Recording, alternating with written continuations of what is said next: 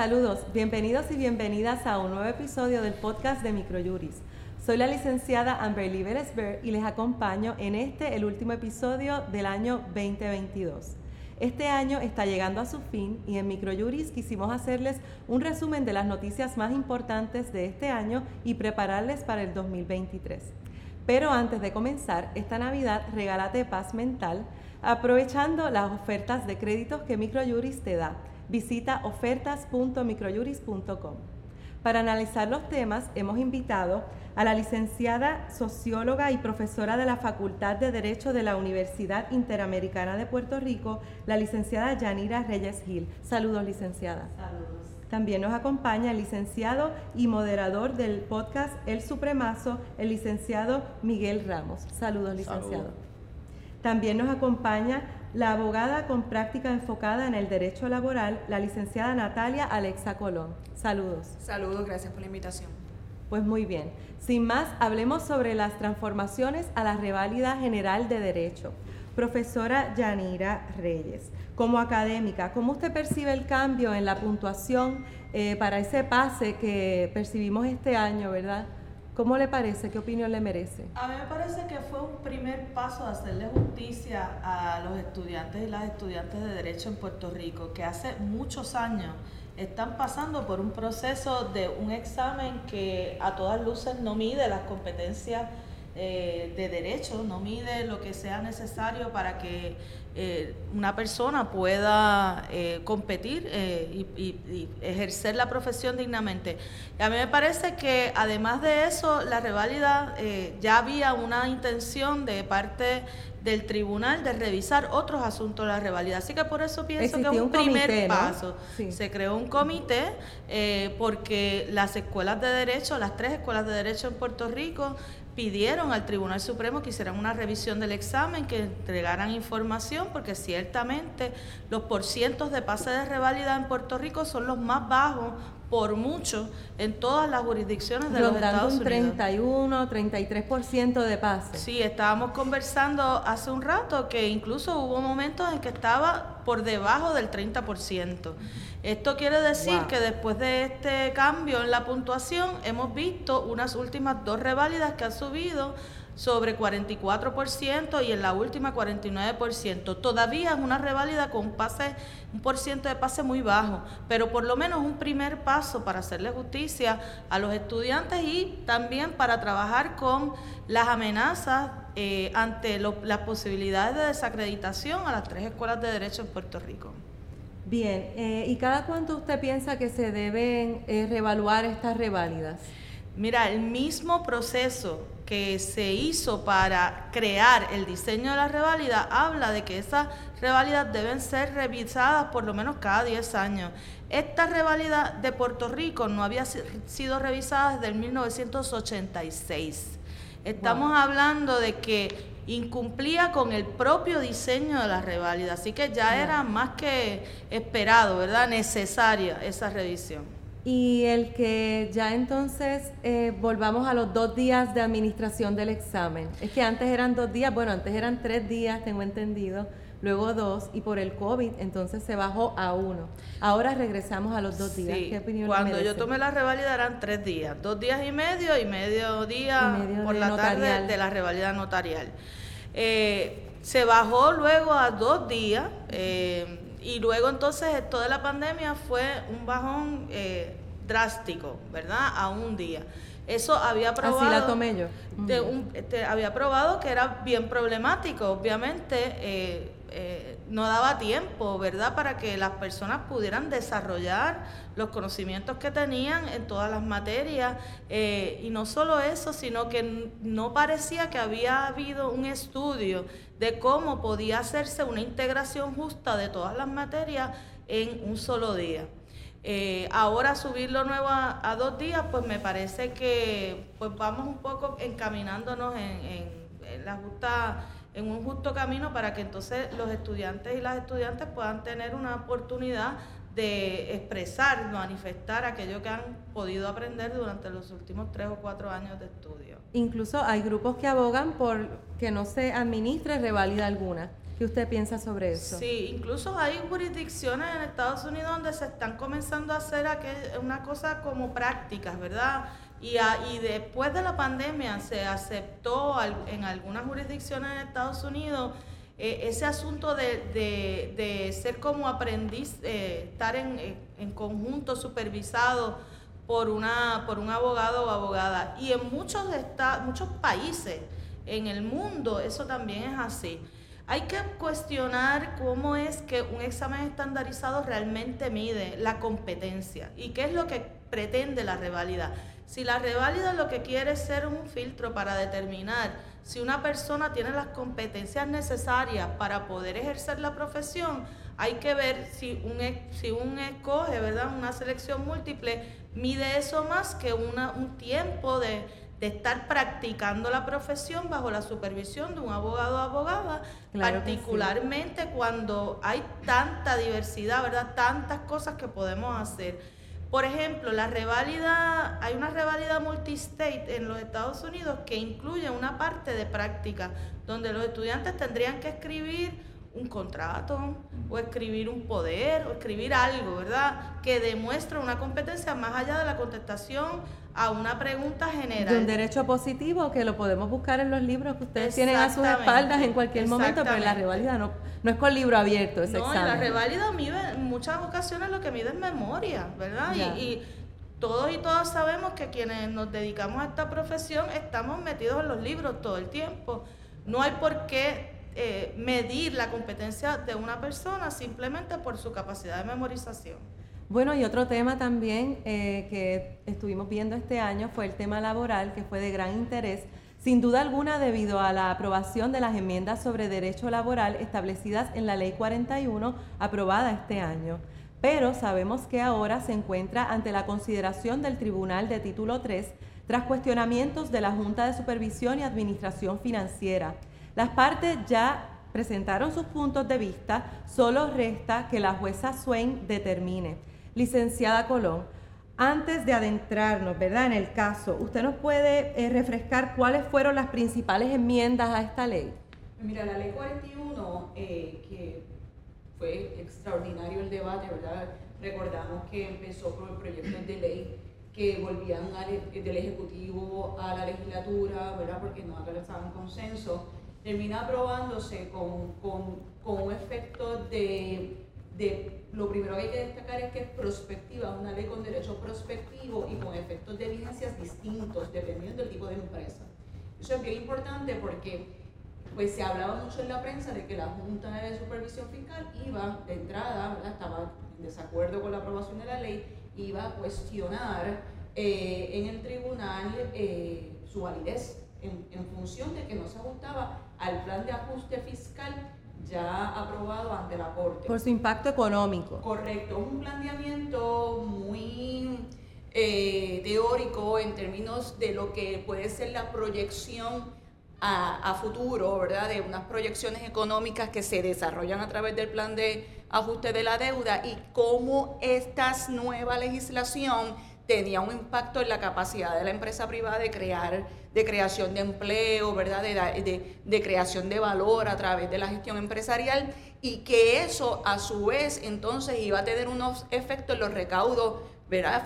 fiscales del gobierno de Puerto Rico. Y enmiendas puntuales que nos puede destacar. Pues la más importante eh, es que se, se, cambia nuevamente, ¿verdad? se revierte, se utiliza mucho el lenguaje de revertir. Y eso es bien importante porque me parece que van a surgir casos y controversias sobre el contexto de lo que dice la exposición de motivos versus lo que vemos finalmente en el texto de la ley. Se habla mucho de revertir el Estado de Derecho a lo que existía previo a la creación de la Ley de Transformación y Flexibilización Laboral, que es la ley número 4 del 2017, que es la que le conocemos como la reforma laboral del 2017.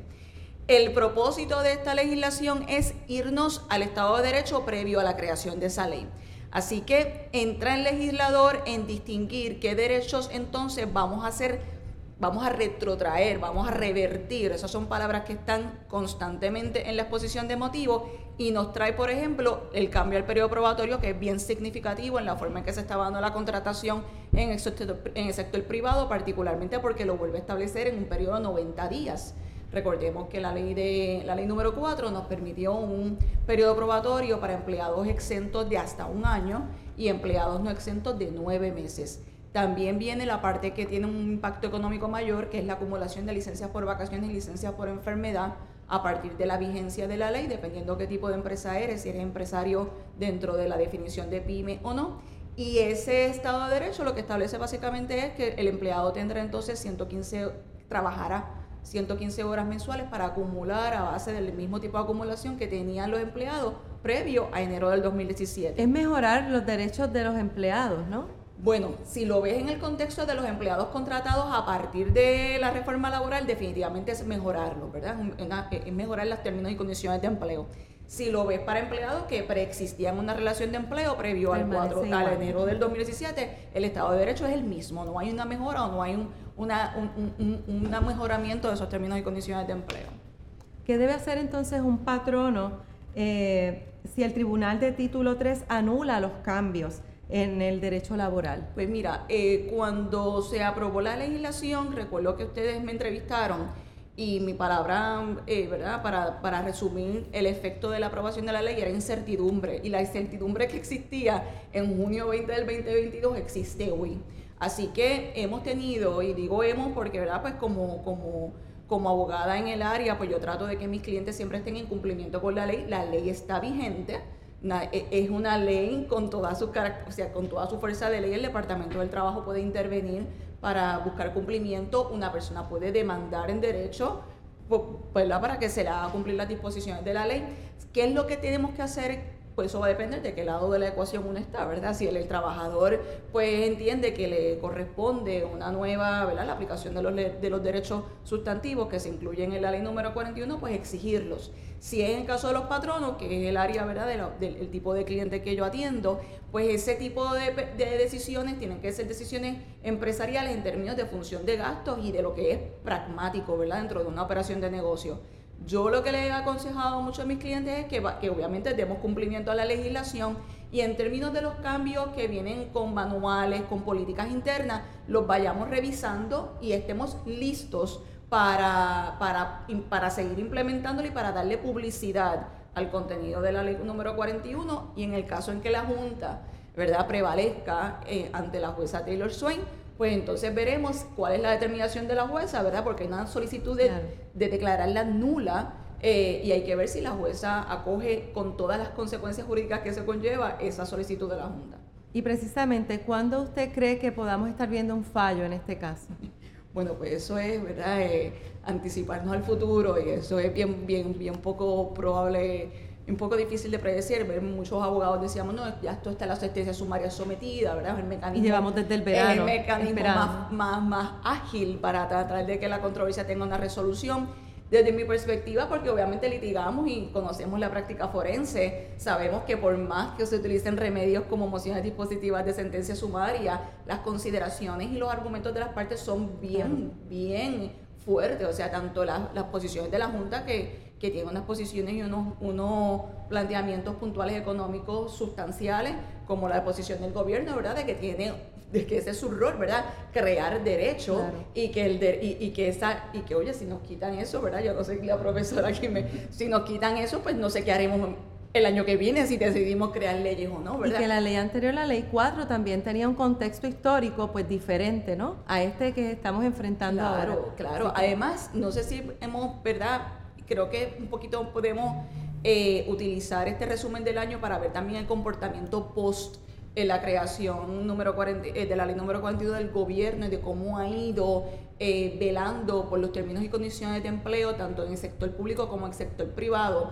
No me parece que pongamos el ejercicio, el escenario de que la Junta prevalece en su solicitud, la jueza declara la ley nula, ¿verdad? No existió, pues entonces ¿qué hacemos, verdad? Pues, pues mira, pues no existieron estos derechos, ya pagamos, pagamos el bono navideño la semana pasada, empleados probablemente que entraron ya a un periodo probatorio están sujetos a terminar el periodo probatorio 90 días, eh, eh, pero dicho eso, me parece que el gobierno no se va a quedar de las manos cruzadas y con los abogados que he hablado sobre el tema, es bien probable que el gobierno pida revisión judicial ante los foros correspondientes, precisamente porque me parece que la política pública del gobierno de Puerto Rico es buscar maximizar y crear el mejor término y condiciones de empleo a empleados en el sector público, que es evidente, ¿verdad?, con este tema de las bonificaciones y aumentos salariales, y lo pretenden hacer a través de la Ley 41 para el sector privado. Y según su percepción, eh, ¿la Junta prevalecerá en contra del gobierno de Puerto Rico esta vez? Pues mire, yo leí el recurso y me parecen bien poderosos los planteamientos y bien interesantes y, y bien sustentados en prueba económica.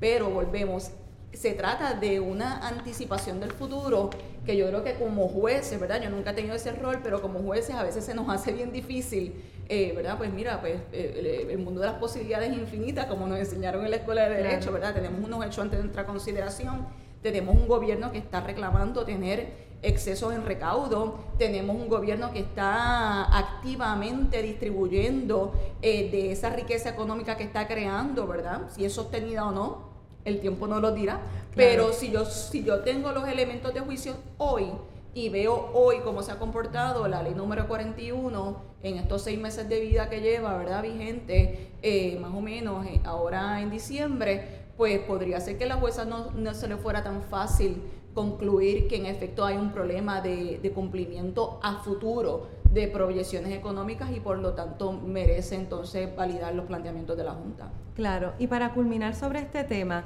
eh, ¿Qué otros cambios vimos en el sector laboral en el 2022 y qué podemos esperar para el 2023? Pues mira, el 2022, bueno, es que el mundo del derecho laboral, igual que el derecho es así de fascinante, pero el mundo del derecho laboral nunca nos aburre.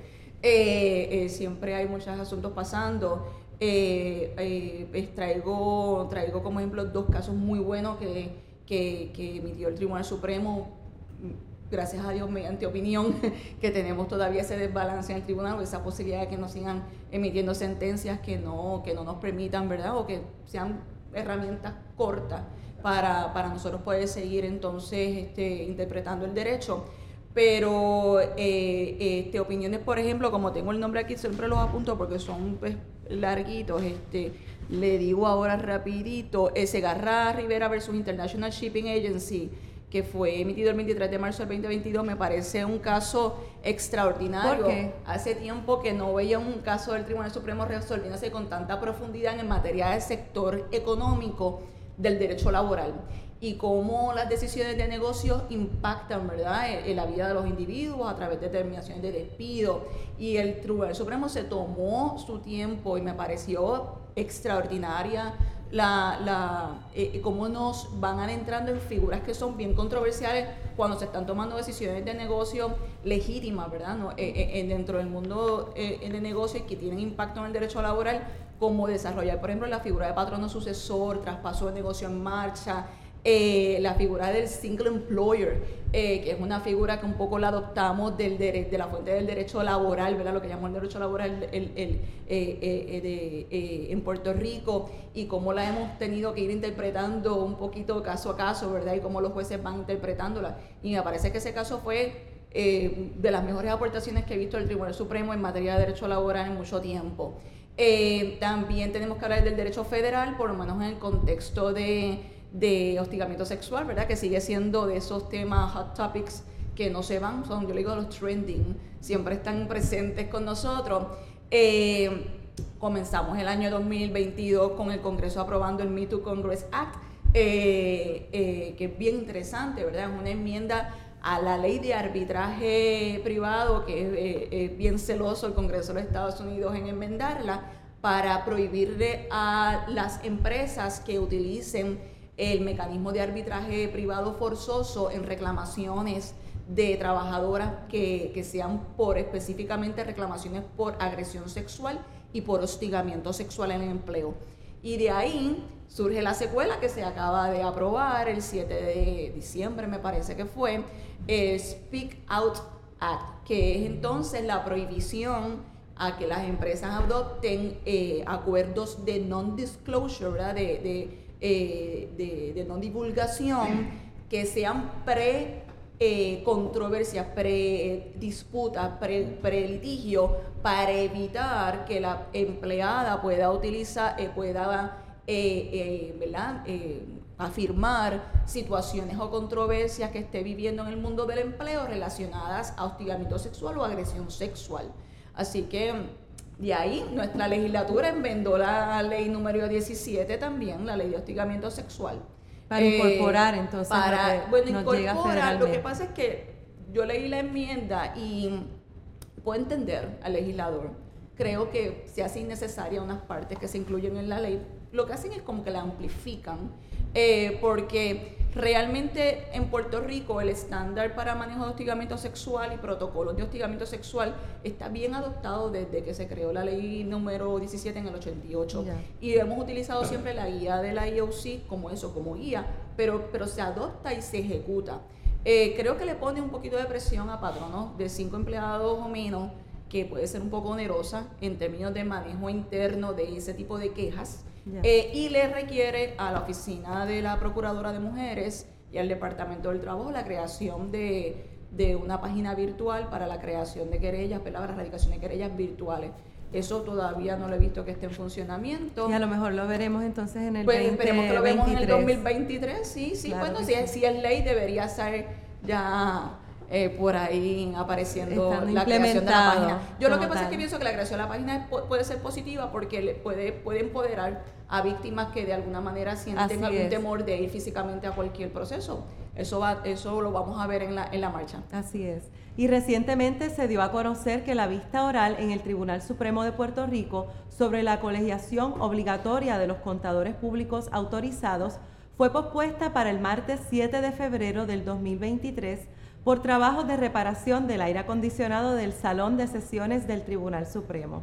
Esta decisión del Supremo para celebrar una vista oral es verdaderamente histórica y es finalmente eh, se concreta el año que viene y si, si, finalmente se concreta, sería la decimoquinta que se celebra en 22 años. Recordemos que la más reciente fue en el 2018. Licenciado Rodríguez, eh, ¿Podemos repasar los argumentos a favor y en contra de la colegiación obligatoria de los CPAs? Claro, básicamente son dos argumentos sencillos. Eh, anteriormente el tribunal ha tocado el tema de la colegiación, en el caso de los abogados y de los técnicos, de los mecánicos y de los veterinarios.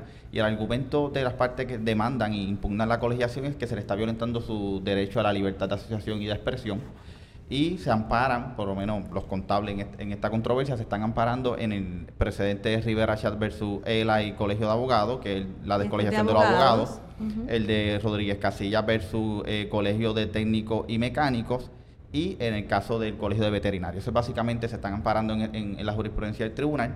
En el caso de los CPA... Que si para estos otros gremios no es obligatoria la, colegiación, pues, por, qué lo debe ser para...? Exacto. Lo que está diciendo el, Colegio de Contadores Públicos Autorizados es que ellos son, tienen unas funciones distintas a los, a los otros gremios que se descolegiaron. Por ejemplo, ellos hacen un estudio de los informes de bitácora, que para nosotros los abogados serían la labor notarial, eh, que los protocolos. los protocolos y eso, pues básicamente eh, los eh, contables tienen unos libros con todas sus labores de contabilidad y el colegio, la Junta, el gobierno le delegó esa función al colegio de, CPA para que eh, evaluaran. Y dicen, mira, esa función es una función esencial y nos, y nos dieron, el Estado nos dio esa función, por lo tanto nuestra colegiación es distinta a otras colegiaciones. Básicamente esos son los dos argumentos que tiene el tribunal de su consideración.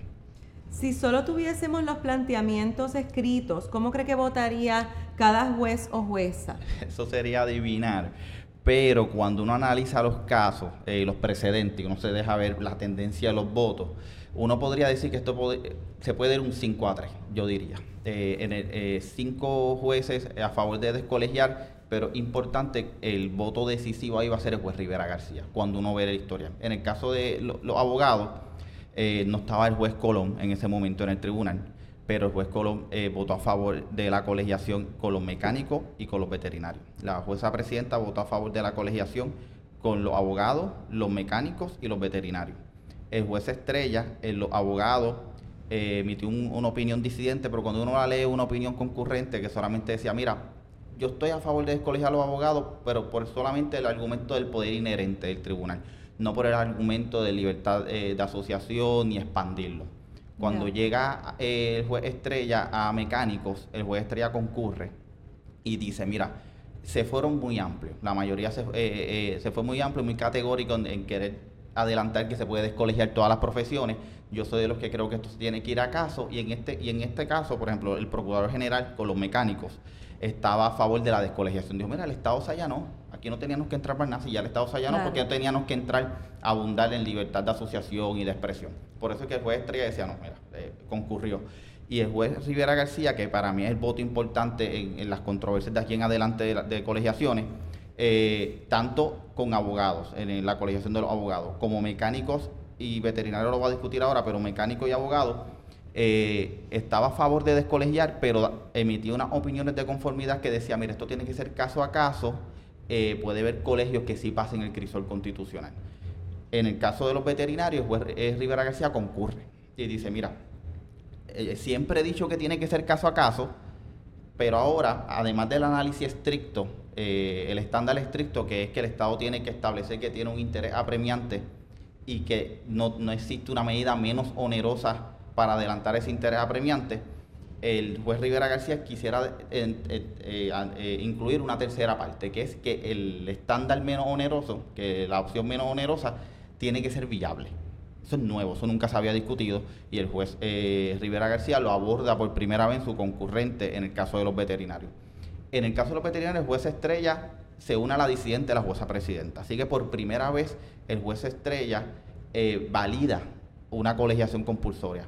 Así que más o menos cuando uno ve los argumentos que son bastante similares a los otros casos, yo podría decir que la jueza presidenta, el juez, el juez Estrella y el juez Colón podrían validar la colegiación de los CPA y el juez Martínez, la jueza Pavón, el juez Corto, el juez Feliberti podrían estar en, eh, eh, en- en la otra posición. De con el- descolegiar. de descolegiar con el voto importante, porque para descolegiar eh, se necesitan cinco votos para sacar una opinión. El voto importante va a ser el juez eh, Rivera García, que se le va a tener que convencer que la alternativa menos onerosa es viable. Así que el voto decisivo aquí es juez Rivera García. Que estábamos hablando fuera del aire, que imagínense entonces que sí eh, se determine que los CPAs estén obligados a colegiarse y no así los abogados, Abogado, cuando nosotros consideramos que tenemos un rol muy importante en la sociedad. O los mecánicos, o los O veterinarios. Y no solamente eso, este no es la única, co- el único caso que está ante el tribunal. El tribunal tiene un caso de los optómetras, ante la consideración del Tribunal Supremo, la colegiación Había de los uno de los beauticians. de los mecánicos. Había una. Por lo ¿no? menos a- Ah, ante no el Tribunal llegado- Supremo no ha llegado. Bien, bien. Tenemos optómetras, eh, médicos, eh, ingenieros y el de los CPA. El tribunal Ah. tiene cuatro casos y por eso me sorprendió la- la- el señalamiento de vista, porque yo esperaría que señalara vista para los cuatro. Si es el mismo issue, pues para que estén en los cuatro, eh, los jueces escuchen los cuatro planteamientos, porque los médicos pueden dar un planteamiento a favor de ellos, los optómetras también, los ingenieros, y así el tribunal cuando se siente a elaborar ese borrador de ponencia para cada uno, trata de hacer una norma uniforme y no como que eh, normas distintas. ¿Querían aportar algo sobre este tema, licenciadas? Eh, a mí me parece que sería bien interesante, ¿verdad?, que el tribunal hiciera la distinción con, con los CPA, porque además de los casos que está mencionando el compañero, hay legislación que está pendiente también con respecto a los trabajadores sociales y otros grupos profesionales. Y entonces habría que ver cuál es la argumentación que va a tener, que va a sostener el, el- el El tribunal para, para este caso, porque definitivamente podría aplicar a otras profesiones. Habría que ver entonces cu- cuánto eso va a provocar más, más casos, ¿verdad? Más litigios Claro. para revisar todos estos asuntos. A mí me parece que es claro, como, como estás diciendo, que además de que de los CPA que tienen unas funciones distintas que se le había delegado al colegio algunos asuntos con los médicos, eso es bien claro también. Y obviamente con nuestra profesión de la misma manera. Así que hay que estar pendiente, Claro. hay que estar pendiente a ese caso. Y precisamente por eso eh, le quería preguntar, licenciado, ¿cuál usted piensa que es la importancia de la oralidad en este caso y el resto de los casos que se presentan ante el Tribunal Supremo de Puerto Mira, Rico? Yo, yo voy a dar dos ejemplos que eh, recientes. Uno fue la última vista oral del 2018. Esa vista oral, eh, una expresión de uno de los abogados tornó académica la controversia. Cuando el abogado expresó que, me acuerdo que era eh, la vista oral de los Airbnb, yo era estudiante, estaba en mi último año de Derecho y fui eh, como espectador a la vista, una audiencia pública, y veo por primera vez a los jueces que tanto leo leí en la escuela, por primera vez le pude ver, las caras. Y un abogado de las partes que representaba al Consejo de Titulares hace un argumento. Y ese argumento, me acuerdo, el juez Martínez Torres, está en, YouTube en, en Microjuris, eh, rapidito prende el micrófono y dice, mira, entonces tornó académico. Y fue una sensación de, eh, metió la pata, dijo una información que tornó académica la controversia. Así fue Tres meses después salió una resolución tornando académica. Evitó que el tribunal hiciera una opinión eh, consultoria que, no, iba a llevar a nada porque la, controversia estaba académica. Otra reciente, yo estaba dentro del tribunal, pero fue eh, un argumento que salió a la luz pública. En el caso de Rosa Lidia había una controversia ante el tribunal. Este es el de educación especial. Educación especial. Se señala una vista oral. Y el gobierno eh, rápidamente y lo puedo entender si yo hubiese sido el procurador general, y dice, yo no voy a argumentar allí frente a la gente, este argumento antipático. Este fue rápido a donde a, Fortaleza y llegaron a un acuerdo.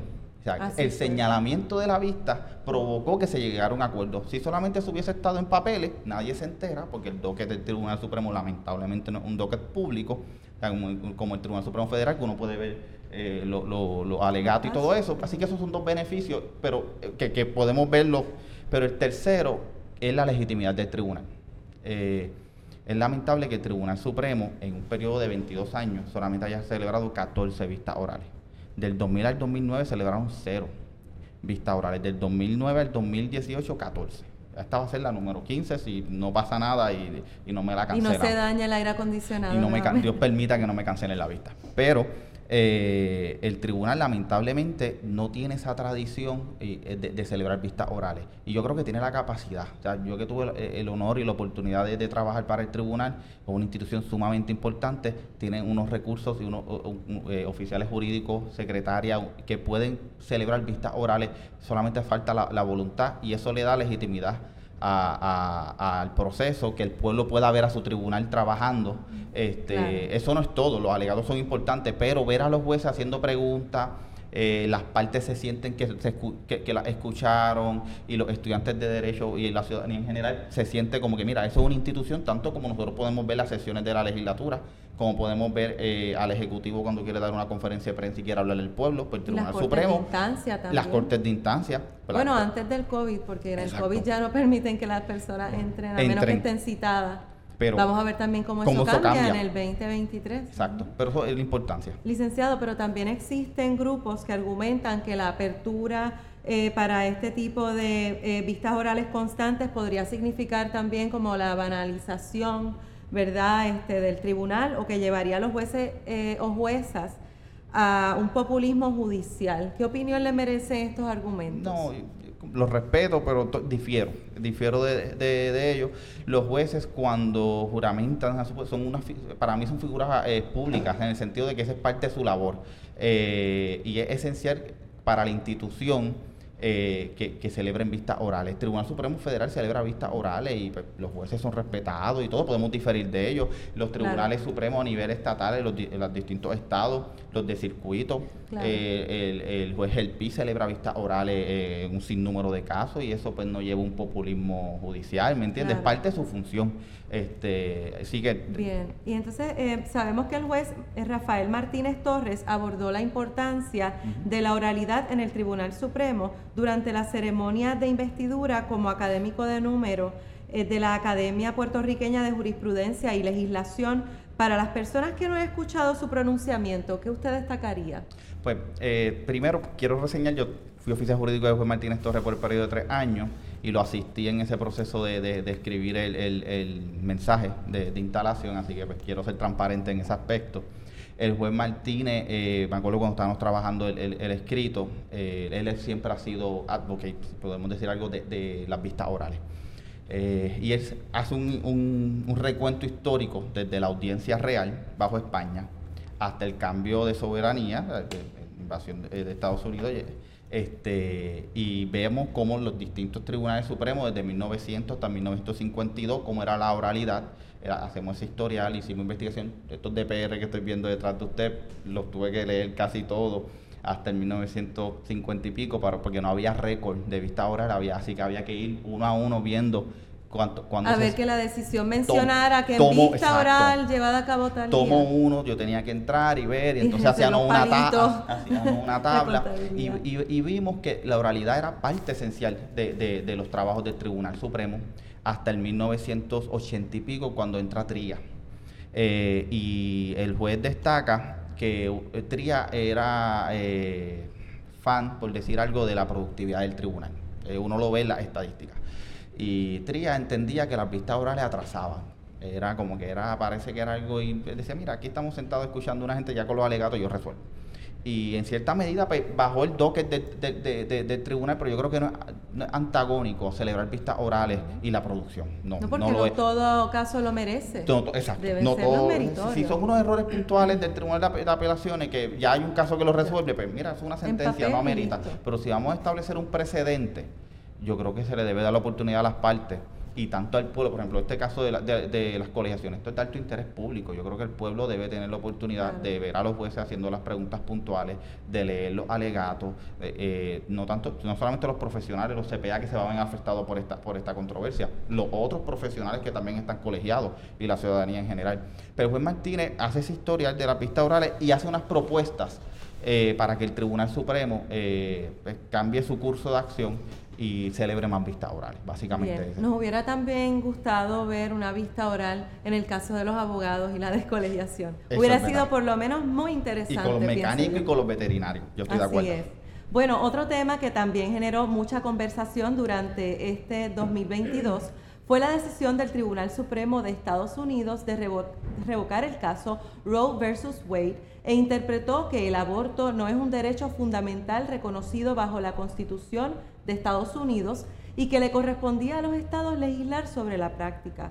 Al mismo tiempo, vimos que la legislatura local se aprestaba a legislar sobre el asunto. Muchas personas podrían tener dudas sobre cuál es el estado de derecho Mm. hoy por hoy sobre el abor- aborto en Puerto Rico. Eh, licenciada Reyes, ¿cuál es el estado de derecho actual sobre el aborto acá en Puerto Rico? No ha cambiado nada. No ha cambiado nada. En Puerto Rico el aborto es legal desde principios del siglo XX. El Código Penal desde el 1902 tenía una disposición que permitía el aborto cuando era practicado por un médico para salvar la vida de la mujer. Luego eso se modificó para incluir una disposición eh, que, que establecía la posibilidad del aborto terapéutico en casos de salvar la vida y la salud de la mujer. En el 1980 el Tribunal Supremo determinó en el caso Pueblo versus Duarte Mendoza, que es un caso posterior al caso de Roe versus Wade, determinó que nuestras disposiciones del Código Pen- Penal eran suficientemente amplias para cumplir con las disposiciones que se establecieron en el caso de Roe, pero aún sin hacer un análisis constitucional, sino un análisis meramente estatutario, determina que esa disposición del Código Penal permitía el aborto practicado por un profesional de la salud en caso de salvar la vida y la salud física y mental de la mujer. Y eso es lo que ha, lo que ha establecido, ¿verdad? Ese es el Estado de Derecho en Puerto Rico, además de un reglamento del Departamento de Salud que establece eh, verificaciones, ¿verdad? Establece unos requisitos para las clínicas que proveen el Es altamente servicio de regulado. Está altamente regulado, el Departamento de Salud lo regula y ese es el Estado de Derecho. Había un debate después de que se revoca Roe versus Wade, muchos sectores en Puerto Rico, particularmente sectores conservadores, estaban planteando que eso significaba que también quedaba anulado el caso de Pueblo versus Duarte Mendoza y que el aborto entonces se convertía en ilegal en Puerto Rico. Y eso es totalmente incorrecto. Uno, porque lo que mencionó es verdad que el caso de Pueblo versus Duarte Mendoza estaba basado en un análisis del Código Penal de Puerto Rico y que ese Código Penal todavía está vigente. El derecho Incluye- puertorriqueño. Y es el derecho puertorriqueño, es lo que incluye eso. Además, hay otro asunto importante y es que en el caso de Roe versus Wade se basó la decisión de encontrar un derecho fundamental en el aborto en el derecho a la intimidad o derecho a la privacidad en el, en el, en el derecho federal. y en el caso de la revocación de Rose deciden que ya eso no será un derecho fundamental porque no lo encuentran en la Constitución Federal. En efecto, el derecho a la intimidad no está de manera expresa en la Constitución Federal, fue encontrado mediante jurisprudencia en lo que ellos llaman las penumbras de otros derechos, particularmente en las cláusulas de libertad eh, de la decimocuarta enmienda. Y entonces eh, la, la idea era que, pues, como no existe ese derecho a la intimidad, de manera expresa en la Constitución Federal, pues no pueden encontrar el derecho al aborto eh, como un derecho fundamental. Eso no es así en Puerto Rico. En Puerto Rico la Constitución establece claramente, expresamente, expresamente el derecho a la intimidad y toda la interpretación que se ha hecho sobre ese derecho indica que el origen del derecho a la intimidad de nuestra Constitución no está atado a la Constitución Federal, sino que tiene un origen independiente, que está basado en la Declaración Universal de Derechos Humanos. Así que eh, esa decisión de la revocación de Roe versus Wade no impacta, no afecta el derecho al, al, aborto en Puerto Rico. Y le pregunto, porque como también estuvo en discusión en la palestra pública el asunto de los trimestres, si usted podría aclarar, ¿verdad?, esa legalidad del aborto médico en Puerto Rico y esa discusión que se dio acerca del primer trimestre y luego de sobrepasado este periodo. Sí, el caso de Roe versus Wade, que es un caso de 1973, establecía que eh, ese derecho a la intimidad de la mujer podía ir eh, bajando en, en, prelación, ¿verdad? En jerarquía y subiendo un derecho a la, a la, a la vida futura de un feto de acuerdo a cómo iba desarrollándose ese feto. Y ahí establece una división de trimestres. Entonces dice que en el primer trimestre, pues el derecho a la, de la mujer a tomar decisiones sobre su embarazo era superior a esa ese derecho de la vida futura, ese posible derecho a la vida futura, y que ya entonces iba bajando, así hace una, distinción de trimestre. Eso luego se, se, se modificó en el caso de Pennsylvania versus Casey, Planned Parenthood versus Casey, en el que el tribunal abandona el esquema de trimestres y establece el esquema o la doctrina de la viabilidad y dice que un Estado podría regular el aborto pasado el punto de viabilidad, pero además establece otro estándar y es el de carga onerosa. Y dice que ninguna disposición de un Estado puede establecer una carga onerosa en el derecho al aborto en Puerto eh, el derecho al aborto, ¿verdad? La, la, decisión de una mujer de tomar una decisión eh, de terminar su embarazo.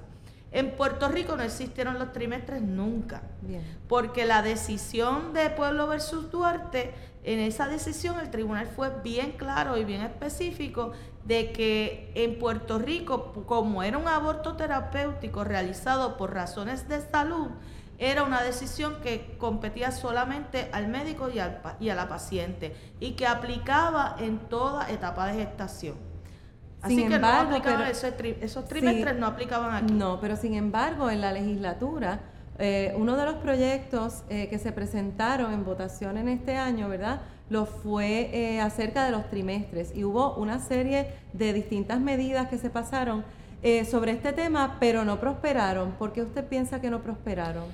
El, el, proyecto al que hace referencia es el proyecto 693, que es el proyecto de la senadora Rodríguez Bebe, y ese proyecto establecía una prohibición al aborto después de la semana 22, usando, está fijando el punto de viabilidad, ese del que hablaba del caso de Plan Parenthood versus Casey, lo fijaba de manera específica y permanente, ¿verdad? En una, en una semana eh, en la semana 22, contrario a toda la doctrina que, que, establecía que la viabilidad podía modificarse y tenía, dependía de muchos asuntos.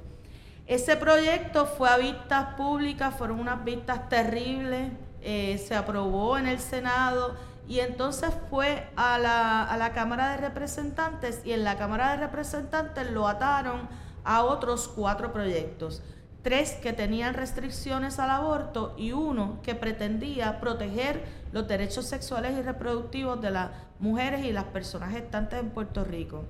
Ninguno de los cinco fue aprobado en la Cámara de Representantes.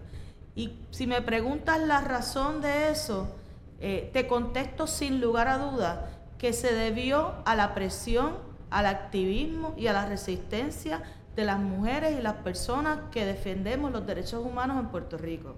Si no hubiéramos establecido desde el primer momento, cuando se pretendió aprobar el 693 sin vistas, sin, sin abrir espacio para que la gente fuera a deponer, allá en el Senado, esto se hubiera aprobado, por lo menos el 693 en el Senado, de manera expedita, sin permitirnos hablar. Pero desde ese primer momento, muchos sectores en este país se levantaron para eh, criticar esa, esa falta de transparencia de la Comisión de Vida y Familia, que presidida por la senadora Rodríguez Bebe, y eso provocó para muchos sectores una movilización, no solamente de sectores que tradicionalmente hemos luchado por los derechos de las mujeres en Puerto Rico, sino incluso movilizaciones mucho más amplias, como la que se dio el 28 de mayo, que fue la marcha por la marea verde en Puerto Rico, que eh, llevó miles de personas al viejo San Juan. Así que yo creo que la contestación es la resistencia de las mujeres y las personas que defienden los derechos humanos en Puerto Rico. Y ya en términos legislativos sobre este tema, sabemos que el Tribunal Supremo de los Estados Unidos sostuvo en la decisión que deben ser los estados los que deben legislar sobre este tema. Eh, ¿Usted piensa que el Congreso, verdad, que aunque trató también de legislar sobre este tema y no prosperó, eh, es el que tiene el poder para hacerlo o son los estados? ¿Cuál es su opinión? Bueno, la, lo cierto es que la decisión de Dobbs versus Jackson eh, lo delegan los estados y en los sectores y en los eh, oficiales electos por el pueblo tomar esa decisión. Pero no es un tema que usted piensa que deba estar regulado o protegido a nivel federal. Sí, y hemos visto una tendencia. Recientemente se aprobó una ley federal para para proteger el matrimonio igualitario. Mm. Y eso es una decisión, hay una decisión que es el caso de Obergefell, una decisión del Tribunal Supremo que lo declara como derecho constitucional. Y si sabemos que la constitución va por encima de cualquier ley, pero ¿qué ha pasado? Que ante la amenaza de un tribunal conservador que dentro de esa misma decisión de Dobbs versus Jackson dijo claramente que cualquier otro derecho que estuviera basado en ese derecho a la intimidad podría estar en peligro. No debemos olvidar la opinión concurrente del juez Thomas, que lo dice directamente, todos aquellos derechos que están basados en un reconocimiento del derecho a la intimidad por vías jurisprudenciales deberían ser revisados. Y esa tendencia entonces ahora a legislar sobre derechos constitucionales para protegerlos me parece una cosa bien ilógica, ¿verdad? Dentro de, la jerarquía de las fuentes de derecho. Sin embargo, se se ha visto una necesidad hacia ello. Eh, el asunto de legislar y lo que han llamado como codificar Roe versus Wade eh, no es la primera vez que se ha intentado, se ha intentado en varias ocasiones. Siempre tiene resistencia por parte de sectores eh, republicanos, ¿verdad? Los sectores republicanos y más conservadores en el Congreso, pero me parece que puede ser una opción.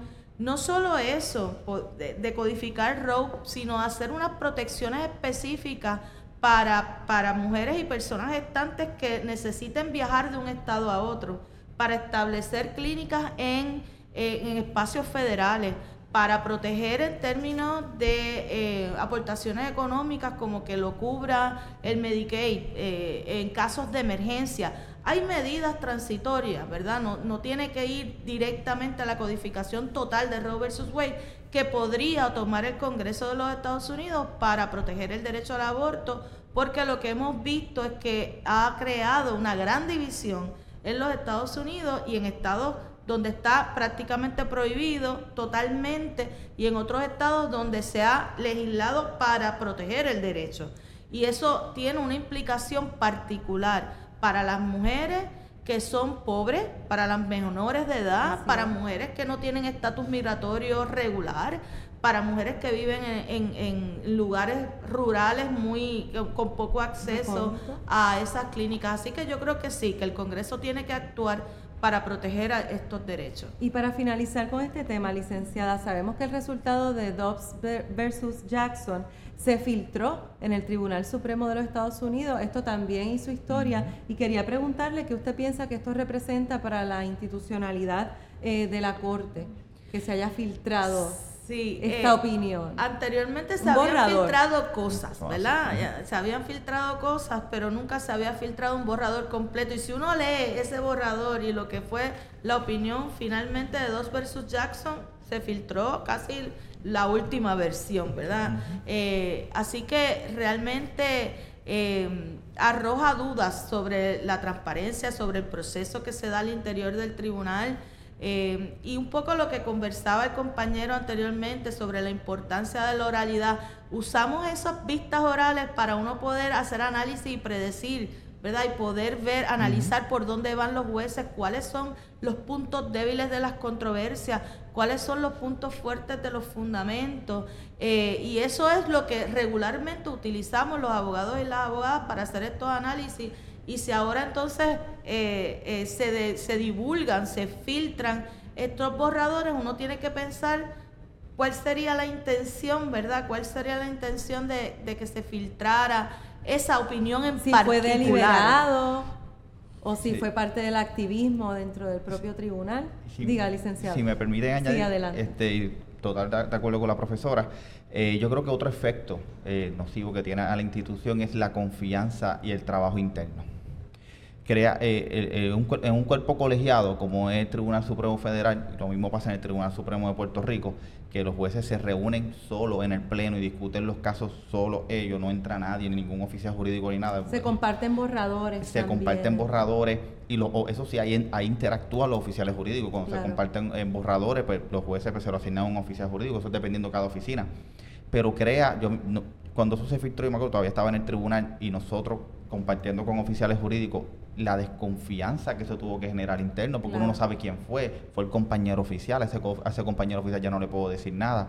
Y la confianza, la confianza. Un chilling effect dentro de las cortes. Y la confianza es importante para el buen funcionamiento del tribunal. La confianza entre los oficiales jurídicos, las secretarias jurídicas, todo el personal y esencialmente los jueces. Si los jueces no, si el juez no confía en el compañero, eh, se, derrumba todo, todo y no hubo consecuencias en este Hasta caso. El momento ¿no? no Hasta el momento no. Se había hablado de que se iba a hacer una investigación sobre el asunto. Pero incluso hubo conjeturas de que si esto había sido oficiales jurídicos del propio juez Alito y otros diciendo que eran oficiales jurídicos de la juez Sotomayor para el propósito totalmente contrario. Porque uno puede decir, eh, eh, yo creo que es importante pensar para qué, ¿verdad? ¿Para qué se filtra esto? Porque como dice el compañero, estos son procesos que están bien regulados, que son muy secretos, eh, que, llevan muchos años. Así que el acto fue, fue bien, eh, tuvo que ser bien pensado, ¿verdad? Bien pensado para hacerlo. Y, perdón. Sí, no, y entonces esto puede podía provocar lo que pasó, ¿verdad? Una reacción contraria al tribunal que de alguna forma, si fueran aquellos sectores que estaban en oposición a la decisión, eh, quizás la intención uno puede predecir que puede ser para que, lo, para que el tribunal se asuste o para que el tribunal tome en consideración la opinión pública. Porque fíjate, una de las cosas que es interesante, una de las cosas que dice la decisión de la opinión de Alito, es que esta, eh, eh, una de las razones y los fundamentos para para no reconocer el derecho al aborto como un derecho fundamental era que era un tema que dividía el país. Pues me pareció que esa filtración fue una demostración bien clara de que el país se dividió totalmente a partir de esa opinión en, específico. Así que eh, eh, no sé cuál le fue hizo daño al Tribunal Supremo. Yo creo que definitivamente, a la institucionalidad. Le hizo daño eh, y uno, pues uno tendría que poner eh, en duda no solamente la intención de la filtración, sino incluso la intención de, lo que está detrás de, de las palabras del juez Alito que están en esa opinión, que van mucho más allá del derecho al aborto. Y, por último, quiero añadir, siempre ha habido filtraciones, y, lo, y usted lo había comentado, pero jamás un texto completo. en el Tribunal Supremo de Puerto Rico ha habido filtraciones. Yo recuerdo en el caso del gobernador Pierluisi en, en la decisión del verano del 19. Habían periodistas que ya sabían cómo se iba se, iba, se iba a, resolver. Había filtraciones, y pues, eso es natural en, toda institución, pero jamás se filtraba el texto escrito de la opinión del juez Martínez eh, este en, el caso del verano, jamás se filtró el texto. Y eso es lo, eso es lo impactante de, este, que se filtró el texto completo casi idéntico. Lo que cambiaron fueron un par de párrafos. Bien, y para culminar, este año se publicó la tercera edición del estudio publicado por Microjuris y Estudios Técnicos sobre el mercado de servicios legales en Puerto Rico. Los resultados arrojaron que las abogadas en Puerto Rico contamos con más preparación académica que los abogados, sin embargo, solo un 7% de estas alcanzan a ser socias de un bufete, mientras un 23% de los abogados alcanza esa meta. ¿Qué opinión les merece esto, licenciados, licenciadas? Bueno, como abogada en esta profesión, practicante, litigante, ¿verdad? Que nos distinguimos los abogados por hacer diversas cosas. También usted piensa que todos los abogados hacemos lo mismo, ¿verdad? Tenemos aquí a nuestra excelente profesora que me educó, que siento orgullo de compartir este panel con ella esta tarde, y cada cual tenemos unos roles. Yo pienso que eh, quizás debemos empezar a cambiar nuestro estado mental, eh, las aspiraciones profesionales que tengamos cada uno indistintamente de nuestro género, son eso, son aspiraciones. Yo creo que no debemos medir la práctica o la calidad profesional a base específicamente de lo que logramos a nivel de relaciones de empleo con las estructuras tradicionales de cómo se ejecuta la práctica del derecho, ¿verdad? A través de las firmas. Yo creo que ha habido un despertar y un cambio absoluto de cómo se consume tanto el servicio legal a cómo se practica el servicio legal. Así que habiendo experimentado, habiendo venido de la rivalidad de los tres días, habiendo experimentado trabajar en una firma de la que aprendí de caudales profesionales alrededor mío, que yo vivo agradecida de haber sido parte de, ese, eh, en ese rol como empleada pública en un momento de mi vida. Creo que tenemos que empezar a mirar la práctica de la profesión legal mucho más allá de lo que pueden ser las estructuras tradicionales de la Y eso en específico, ¿es hacer un bufete una sola? ¿A qué se refiere eso, con es que Cada cual, es que yo pienso que lo importante del profesional practicante del derecho es la capacidad o no, ¿verdad? Las competencias de lo que hablábamos ahorita, o sea, qué es lo que yo ofrezco en relación a lo que necesita alguien de mis servicios allá afuera, ¿verdad? Yo puedo proveer un servicio que entiendo que es de una calidad específica, pero pues no puede necesariamente, no necesariamente va a atender tus necesidades, ¿verdad? Como consumidor de ese servicio. Así que yo como mujer eh, exhorto a mis colegas, a mis compañeras féminas abogadas, a que nos olvidemos de esas, un, poco, un poquito de esas mismas murallas, ¿verdad? De, de aspiracionales, de que si no llego aquí, oye, establece tu propio estándar yo tuve la oportunidad de hacerlo de una forma muy fortuita, pero creo que también producto de mi trabajo. Y eso me ha seguido permitiendo también desarrollar espacios para otras compañeras y compañeros. Yo no defino eh, eh, el tema del género específicamente, ¿verdad? Como, como un asunto puntual de cómo debemos practicar el derecho. Creo que debemos empezar a enfocarnos desde una perspectiva mucho más amplia y ofrecer servicios desde una perspectiva en donde todos jugamos un rol esencial. Bien. Le, eh, licenciada Reyes, le quería preguntar, esta cifra de que solamente un 7% de las abogadas logra ser sociedad de bufete versus un 23% de los abogados, ¿eso qué le dice a usted sobre el contexto en el que estamos viviendo todavía? ¿Verdad? Sabemos que usted pues eh, es feminista y es activista también. Sí, eh, Fíjate que hace ya unos 10 años la tendencia es bien clara en las escuelas de derecho, son más mujeres estudiantes de derecho que hombres. Ah, Se gradúan con mejores promedios en muchas ocasiones. Y eso no se traduce necesariamente en el trabajo. Esta cifra que, me, que nos muestran es, es bien representativa de un patrón que se ve no solamente en nuestra profesión, sino en casi todas las esferas. De hecho, hace poco se hizo un estudio sobre la brecha salarial en Puerto Rico, que lo hizo los economistas Caraballo Cueto y otra economista que no recuerdo el nombre, eh, hicieron un estudio en el que planteaban que más mujeres trabajan. Así que cuando estamos hablando en, el, en la escala más bajita, cuando estamos hablando de salario mínimo, por ejemplo, hay más mujeres representadas en ese sector que cuando va subiendo, entonces ahí es que se ve el techo es de cristal, ¿verdad? Ya cuando vamos subiendo en, en escala, en términos de promociones, en trabajos que son con mayor remuneración, ahí vemos menos representación de las mujeres. Y eso lo podemos ver en las corporaciones. Puedes ver los presidentes, los vicepresidentes, regularmente en esas escalas altas son más hombres que mujeres y en las escalas más bajitas vas a ver más mujeres representadas porque estudiamos, porque trabajamos y estamos, representadas en todas esas esferas. El asunto de por qué las mujeres no llegan a ser socias en bufetes o estar en posiciones altas en las corporaciones se ha estudiado y tiene muchas razones puede tener razón que ver con las, prácticas machistas que se dan en esos sectores, porque quienes toman las decisiones de quién va a ser socio de un bufete o mm. quién va a ser una alta ejecutiva son prácticamente la mayoría hombres quienes toman esas decisiones y también tienen que ver con las dobles y terceras jornadas que todavía las mujeres tienen, ¿verdad? Todavía las mujeres son en su gran mayoría las encargadas de los trabajos de cuidado y de los cuidados de los hijos, de las hijas, de los cuidados de los viejos, de los cuidados del hogar. Y eso no permite que necesariamente una mujer pueda dedicarle 60, 70 horas a un bufete, que yo me imagino que es lo que tiene que hacer un abogado o una abogada para poder llegar, que facturar. para poder llegar a esos puestos altos en el bufete. No, no, no es suficiente con el trabajo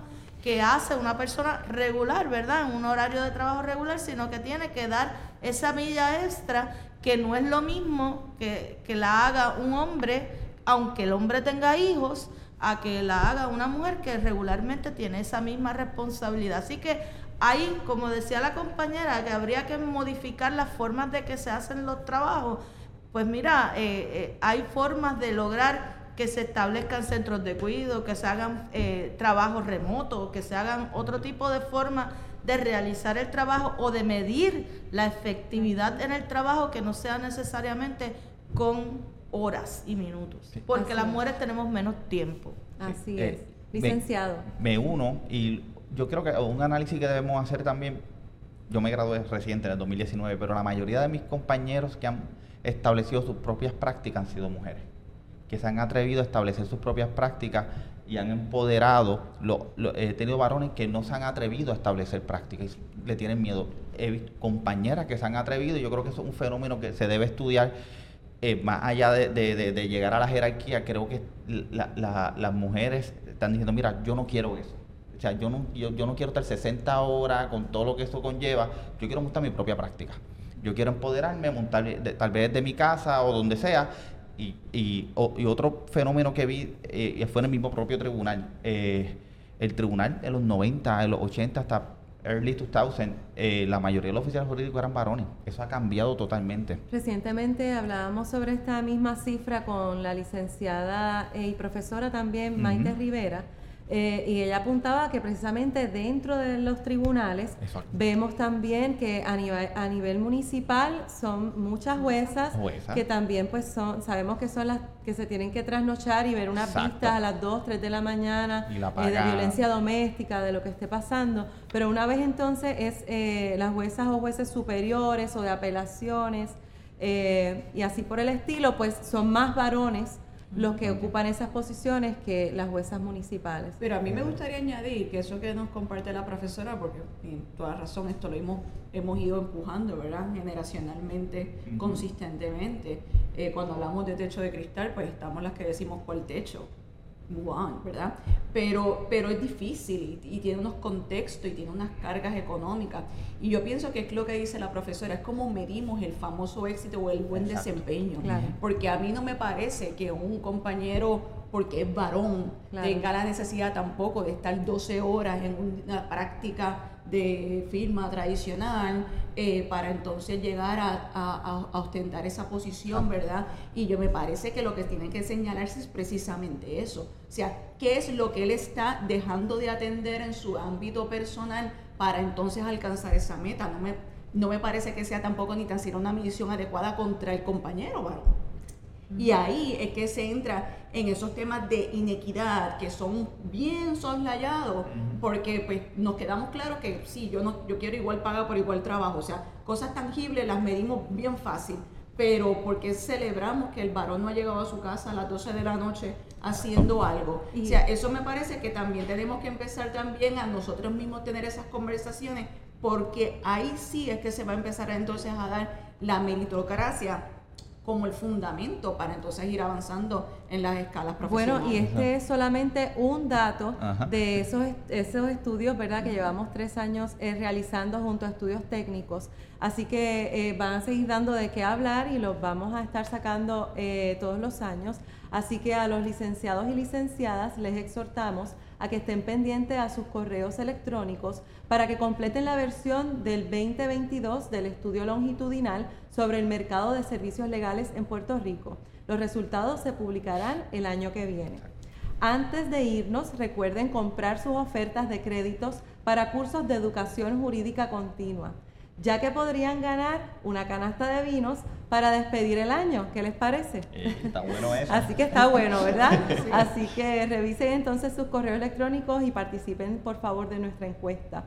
Las ofertas están disponibles en eh, ofertas.microjuris.com. Ah, y como en Microjuris nos gusta despedir el año en grande, si necesitas acceso a una biblioteca jurídica que te brinde información sobre todo el acontecer legal, nuestros planes de suscripción este mes tienen un 50% de descuento. Así que busca las ofertas en nuestras redes sociales. Ahora sí. Nos vemos el año que viene, en el 2023, para hacer que el derecho, la ley y el debate jurídico estén al alcance de todas las personas. Hasta la próxima y nos vemos el año que viene. Chao.